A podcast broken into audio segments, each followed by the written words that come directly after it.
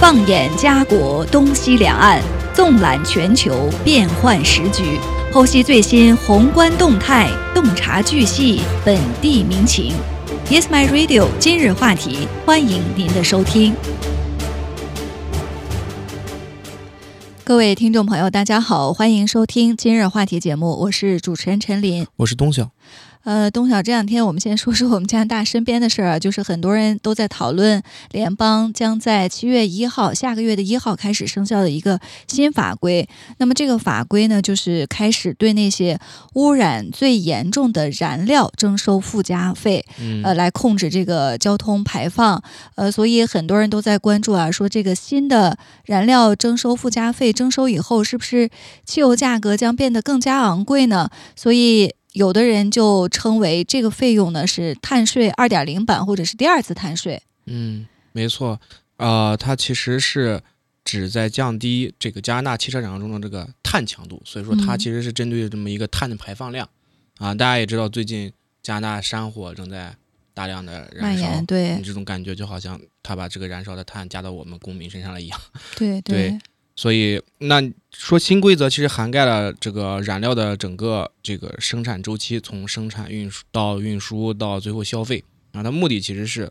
为了推动生产或者进口燃料公司设定一个上限，并逐年降低它的这个排放强度啊。然后到二零三零年的话，这些要求可能就是将这个排放的这个强度要比二零一六年水平降低百分之十五吧。所以它的主体意志可能还是在想说降低环境的污染。对，所以对这个燃料公司，我觉得提出了更高的要求。所以这些燃料的生产商现在就打算，就是通过呃不同的方式来符合这样的新规定，比如说在汽油当中添加更多的乙醇，或者是使用更多的生物柴油，或者呢是通过这个碳捕获和。储存等创新的方法来减少这个炼油厂的排放。那如果生产商的这个排放强度低于联邦政府规定的上限，还会获得额外的可出售的信用额度。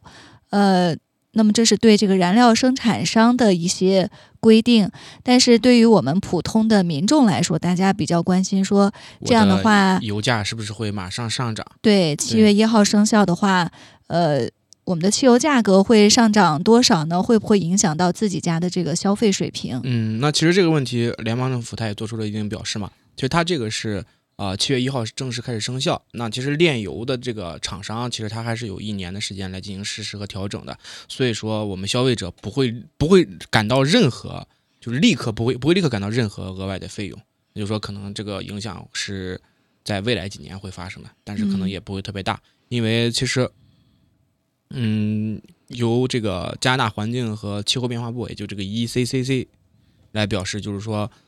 这个对汽油价格的影响其实是微小的，可能到二零三零年的时候，每日每升的这个汽油的价格将增长六到十三分。那这个相对来说，可能还确实是呃影响比较微小，甚至可能还超不过这个通货膨胀对咱们的这个影响。嗯，但是现在就是通货膨胀压力巨大，所以可能对每个家庭来说，任何这个费用的支出，如果累积起来，其实也是一种不小的负担。嗯，呃，还有一种说法就是很多人说这是另外一种碳税嘛？呃，那有关业内人士、经济学家表示说，呃，严格来说呢，这个新征收的费用不是碳税，因为碳税呢是根据燃料的碳含量。对每升燃料来征收附加费用，而这个新规定呢，清洁燃料法规的工作方式不同，因为它只是对污染最严重的，也就是俗称啊最脏的这个燃料，呃进行惩罚，呃，所以看起来像碳税，但是并没有对每升燃料征收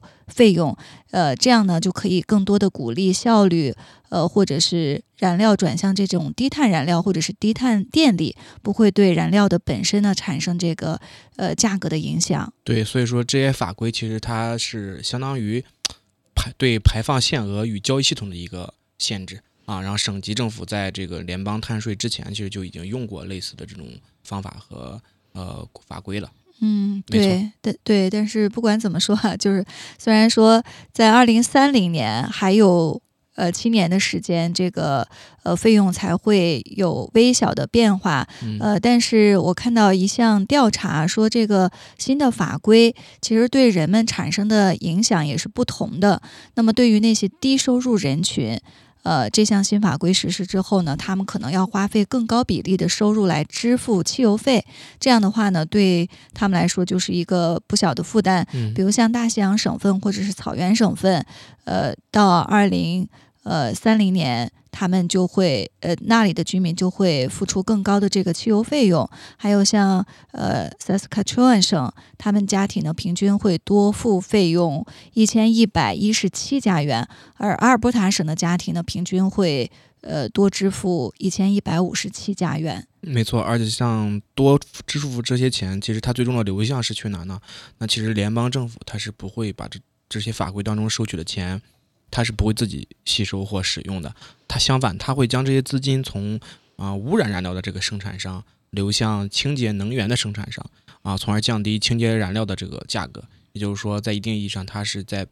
促进清洁型能源生产商的一个生产能力和鼓励大家使用清洁型能源的生产的这么一个消费习惯吧。嗯，对，没错。看来这个联邦政府是希望通过这种政策的变化，呃，对整个的生产企业进行一个导向，向更好的这个清洁能源来转变。呃，所以我们看一看七月一号这项新的法规实施之后啊，到底对我们的这个汽油价格会产生多大的影响？呃，这个家庭收入的家庭的支出会不会有一些明显的变化？呃，接下来呢，我们在呃来关注一个中国方面的话题，就是在本月初，也就是六月九号，中国最高人民法院、最高人民检察院和公安部三个部门呢联合发布了一项。呃，可以说是法规吧，因为现在还在呃征求意见稿当中。那么这个全称呢，就是关于依法惩治网络暴力违法犯罪的指导意见。那这个意见呢，共有二十条，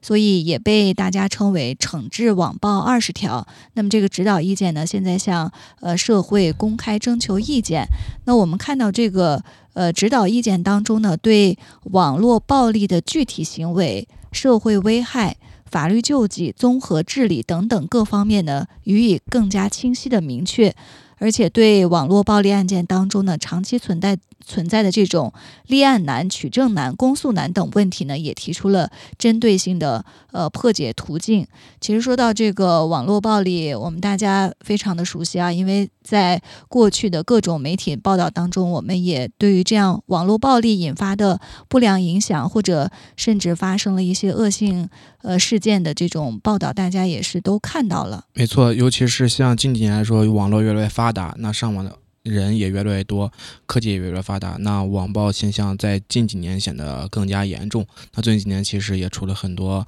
啊、社会上讨论话题度比较高的网暴现象，包括像前一段时间比较出名的啊、粉发女孩事件。嗯，对当时那个粉发女孩，她是被保送了研究生，嗯，所以她就是拿着这个录取通知书来到她爷爷的病床前，进行了一张合影，然后这张照片就被发布到网上。所以当时我看到，嗯，确实这个事件，呃，不知道为什么啊就引发了很多网民对这个女孩的一种攻击。恶意揣测。对，没错，呃，尤其是，呃，当时其实很多人是在一个不明是非的情况下对女孩进行一种攻击，其实是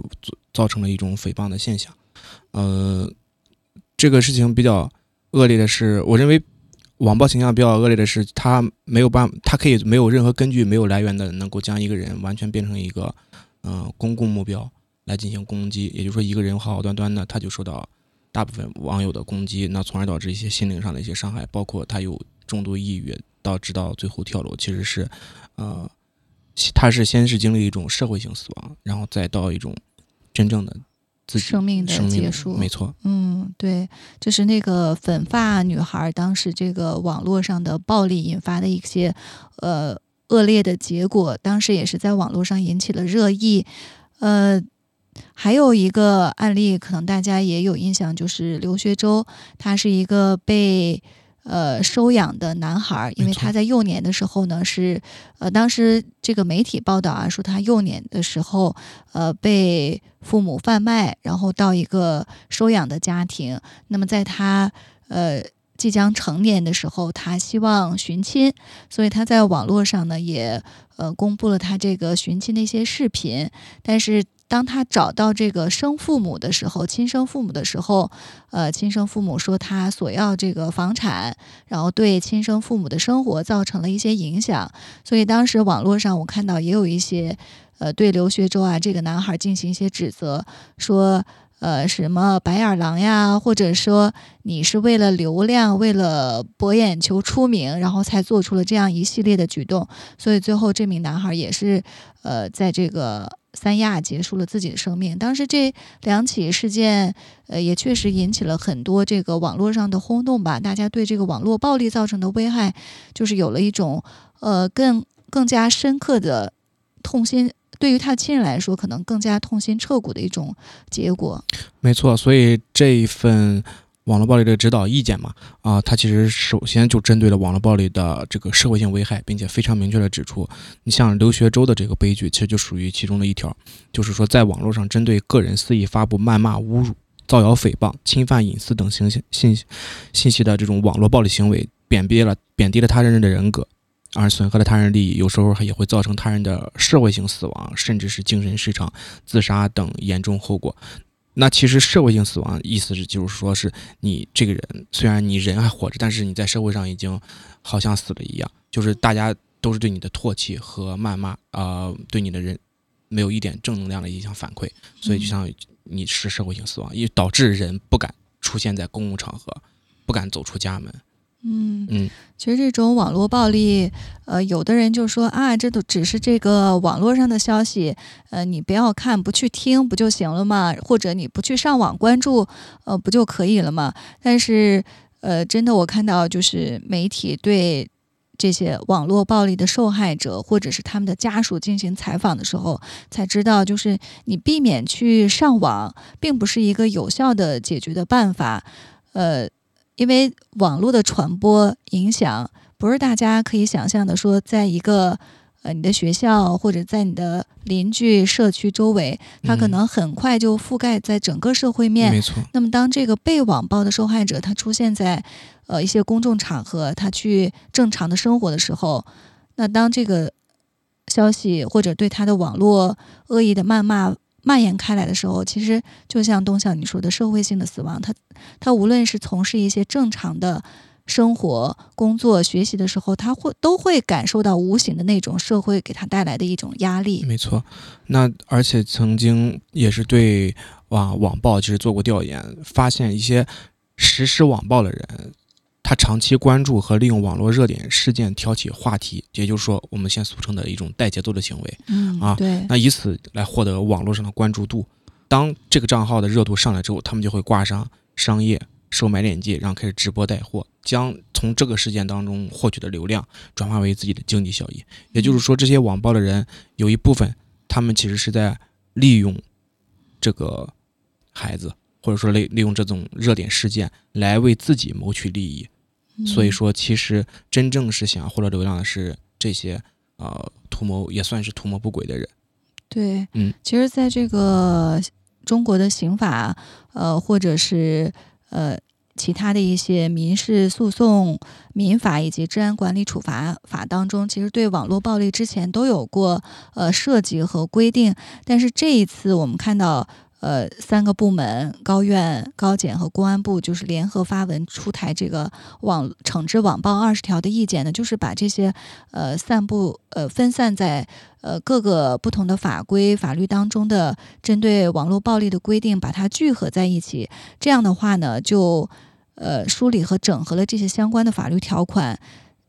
在惩治或者治理网络暴力的时候呢，有了更为明确的依据。呃，就像东晓你提到的，很多人就是为了呃流量，就是他进行网络暴力，他其实最后的目目的就是为自己带来流量。嗯。呃，比如说直播带货呀，在这个视频当中放一个带货的链接，呃，就给他赚取了一些这个金钱方面的这个利益，所以。这一次这个惩治网暴二十条当中，我看就是对这一条呢，就是进行了明确的呃规定。如果是通过呃这种网就是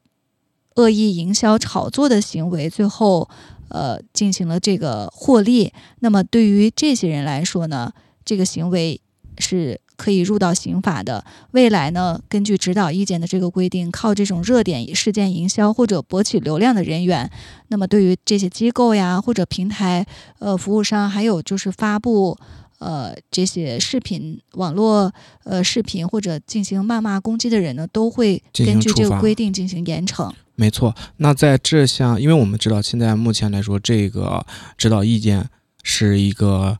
征求意见的一个这么一个状态，就是说他向社全社会公开征求意见，然后意意见反馈的截止日期是嗯，今年二零二三年六月二十五日北京时间啊，那就是说，也就是说现在这个。法律还在不断的完善和不断的不断的，就是说吸取更多的经验和意见，来自不同视角的意见吧。所以是希望大家如果有这个方面的想表达的内容的话，其实是可以啊向这个最高人民检察法院来进行啊意见的发送啊。那今其实大概率今年年底这项意见大概是呃呃今年年底是有有望出台的，没错。那在这项法律出台之前，为什么说是这个网暴情况的破案或者是立案，甚至取证都非常困难？是因为在没有这个特别针对性的法律出台之前，你我举个例子，像郑林华的事件，就是那分啊，分发女孩，刚才我们谈的这个网络暴力案件，没错，他的这个取证困难的原因是因为。嗯，因为平各方面的线上平台，在大家使用线上平台的时候，一定都填过这一个，呃，就是说同意的条件，就是说你是不是愿意将自己的个人信息透露给平台？那平台同时也有帮也有义务帮你隐瞒这个人信息。所以说我举个例子，比如说我在这个平台上的呃权益受到了侵犯，或者说有人在这个平台上网暴我，那我作为个人来说，我向平台发起。呃，要求我要求平台向我提供向我进行网暴实施的人的个人信息的时候，平台可以说哦，那我们签订的条约说是有义务帮助我们的使用者来隐藏自己的个人信息，所以说我通过个人的手段其实是很难在平台方面拿到网暴我的人的个人信息的。对，没错。所以当时粉衣女孩的事，呃，粉发女孩的事件，其实它是一个。呃，很复杂的这么一个过程，它需要先通过民事啊民民民事纠纷的情况来获取相应的侵权信息，也就是说啊，我要先由法律承认我确实是被得得到侵权，那再利用法律的这个呃获取的权利来向这个平台决定是否提起这个刑事自诉和并且是能不能拿到相关的这个信息和证据。所以说，这是一个曲线救国的这么一个过程。所以之前大家针对这个网络暴力啊，说呃自己受到了这个网络上的谩骂、侮辱或者是攻击，呃，很多人都非常气愤，说一定要起诉这些人。呃，也有的人说你根本就找不到这些网络背后匿名的人士，所以我们就可以看到，呃，为什么网络暴力得以这个肆意的横行，很多情况下都是因为这个受害者没有办法去追究实际的侵害人，因为他在这个网络上，因为有这个匿名性啊，呃，有有这个匿名的情况，呃，或者是相隔的这个时，呃，这个距离空间距离比较远，所以取证非常困难，这也是。这也就是一方面的原原因啊，就是导致为什么现在呃网络暴力可以逍遥法外，就很多的侵害人他觉得我用匿名发一个消息，反正你也追究不到我的这个刑事责任或者民事责任，那我就可以随意的呃发布这个网络的评论或者是留言，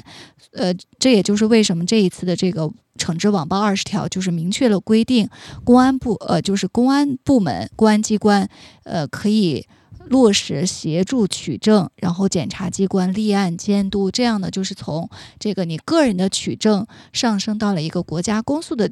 这个层层面，这样的话呢，对于呃网络暴力的这些侵害者来说，就是一个威慑。没错，而且为什么取证困难？其实还有另一个比较难点，是因为大家可以自己在平台上操作自己的账号浏览记录和点赞记录，或者是转发记录。你像我们的法规规定，其实是你必须在点击浏览量在五千次以上，或者转发量在五百次以上，才能构成严重呃才能构成犯罪啊。那所以说呃。在整个叫郑林华案的这个维权过程中，其实比较一个难题最大一个难题就是说，我们还是通过个人途径，我们很难找到或者凑齐这个点赞量和转发量的这么一个证据，因为可以自行删除，或者是浏览记录是可以删除的。嗯所以说，在发完之后我再删除，那他也找不到证据，这个也是比较困难的这么一个事情。对，还有就是这个呃惩治网暴二十条当中也呃其实呃从另外一个方面也是保保护了这个网络上的呃普通的民众呃公安机关对于这些网络上呃严重危害社会秩序的侮辱或者诽谤的犯罪，可以进行及时的立案的调查，并且呢加强这个立案的监督呃工作。这样的话呢，就是更加呃严厉的来维护正常的网络秩序，维护这个社会呃公平正义的法治力量。呃，其实我们说了这么多啊，有关这次呃三个部门联合发布的惩治网暴二十条的意见，大家也明白，可能法律呃是惩治治理网络暴力的一个重要手段，但并不是唯一的手段。其实这之后，这个后面一些人性的复杂程度，或者是呃为什么网络暴力屡禁不止，其实深深的挖掘一下，还是给了我们更多的这个思考。没错，啊、就像陈林刚才说的，我们没办没有办法全部依靠法律来约束自己，所以说这个二十条，呃，征求指导呃指导意见吧，最后三条它其实是，呃，说了就是要强化衔接配合，也就是说，首先是强化各个检察检察机关，然后监督单位公公安机关来进行加强配合，另一个就是要做好这个法制宣传，啊，我们只有嗯大家都明白这个法律，知道法律的严重性。啊，然后能够教导向社会就是明确传达这个网络空间并不是法外之地啊，教育教导广大网民就是自觉守法，引领社会文明风尚这么一个啊信信念或者是口呃或者是就说是方向也好，大家就是在这个方面，如果因为大家只有自觉遵守这个法律。其实任何人都不想用用到法律的这个武器，所以说大家如果自己能能认识到，哦，我说这个话是不对的，或者我对其他人造成一定的伤害和影响，那么这个效果也是啊，就是说这个网暴的现象也会降低。所以说做好法律宣传也是非常重要的，这是第十九条。那最后一条就是说是要促进这个呃网络暴力的公共呃网络暴力的综合治理，也就是说是嗯监管监管部门他会深入分析，就是。啊、也就是说，逐个案例，它会逐个进行深入分析，而不是一个，比如说很简单，我们根据一个一个条条例就确定了大所有的案件这种这种情况，所以说也会减少从根本上减少这个呃网络暴力的发生，因为它因为大家知道了这这个事情是很严重的，而且会逐一分析，所以说其实也起了警示作用嘛，嗯，嗯。营造一个更好的空间，对，就像你所说啊，就是很多情况下，大家其实并不想诉诸法律，因为时间、精力、成本都耗费呃比较高，所以法律的惩治只是事后的一种惩罚。其实大家更多呃希望在这个。还没有发生网络暴力事件之前呢，就能够得到及时的预防、制止。呃，说到这个网络暴力啊，因为我们每一个人现在都使用这个网络，呃，你和这个网上的人就是素不相识，可能空间距离隔得也比较远，但是为什么就会产生这种网络上肆意的谩骂，呃，或者是侮辱呢？呃，有专家就分析啊，说就是因为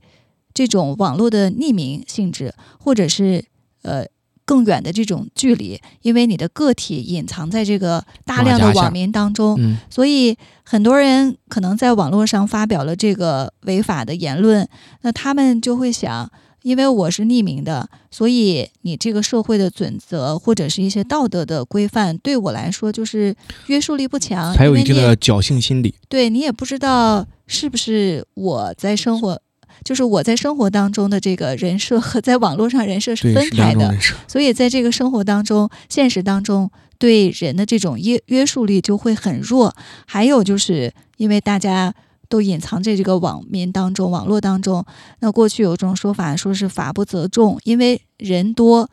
很多人都在上面发表了言论，那我发表一条两条，你也不会专门针对我来进行起诉，所以这样的话呢，就是更放纵了这种网络上的肆意的呃暴力或者是攻击。没错，那同时在这一项指导意见发出的时候，也包括像法不责众这个问题，其实也展开了讨论。那根据现在的这个科技来说，其实网络上追踪 IP 地址的能力也是非常强的。那之后，呃，已经就是说有关分析说是很。会杜绝法不责众这个现象。只要你参与了网暴的行为，啊，只要你向其他人啊在网络上进行了一个不管是侮辱、诽谤也好，啊，你侵犯了别人的公共个人信息，或者是就通俗来讲，就是说你你人肉搜索别人，不管是你你使用了哪一种啊法网暴行为，其实都可以从 IP 地址来追踪到你。也就是说啊，网暴不分大小。也不分人的多少，其实都会得到相应的制裁。所以说，大家在之后的生活当中，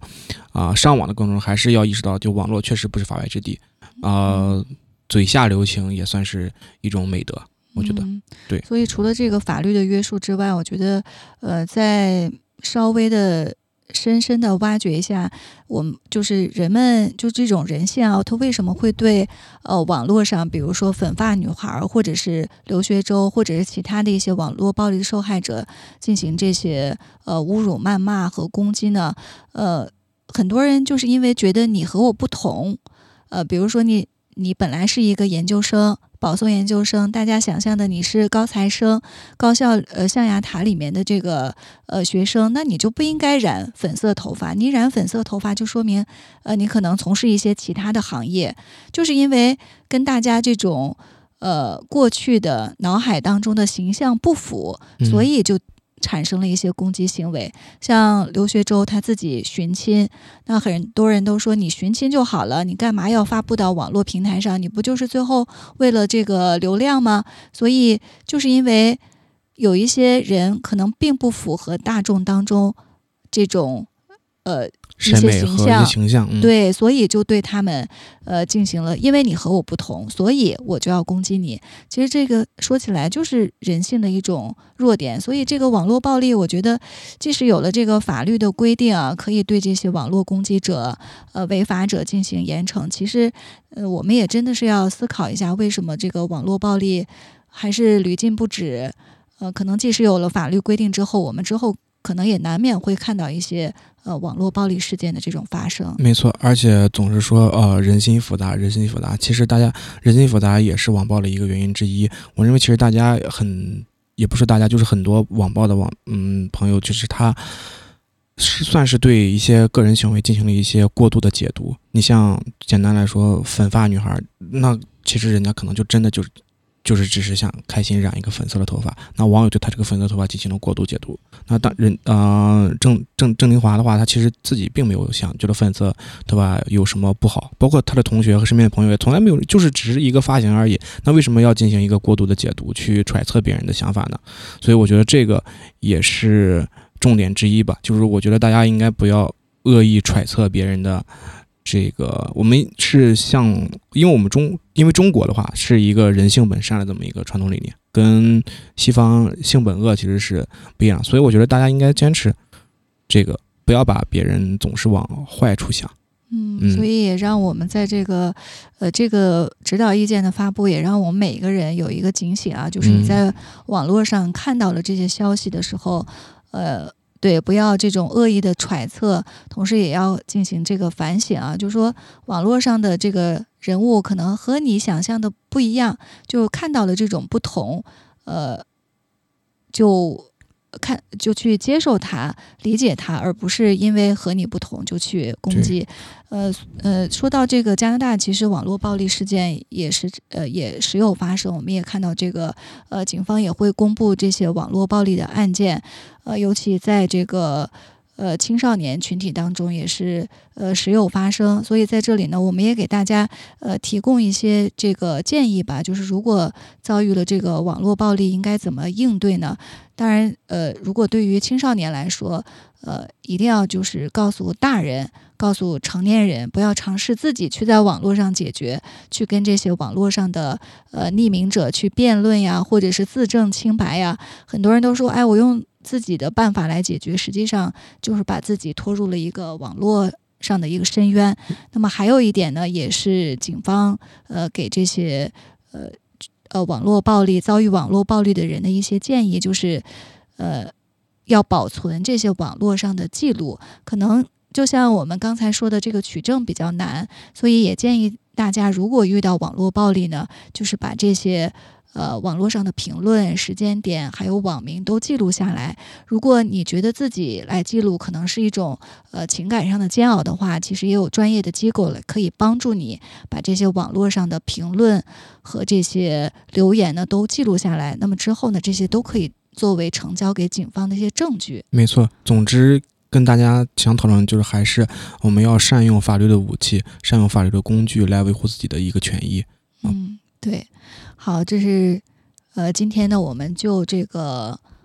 中国发布的惩治网暴二十条呢，给大家进就这个网络暴力进行的一些探讨。今天的今日话题呢，到这里就结束了，非常感谢大家的收听，下期再见，谢谢大家。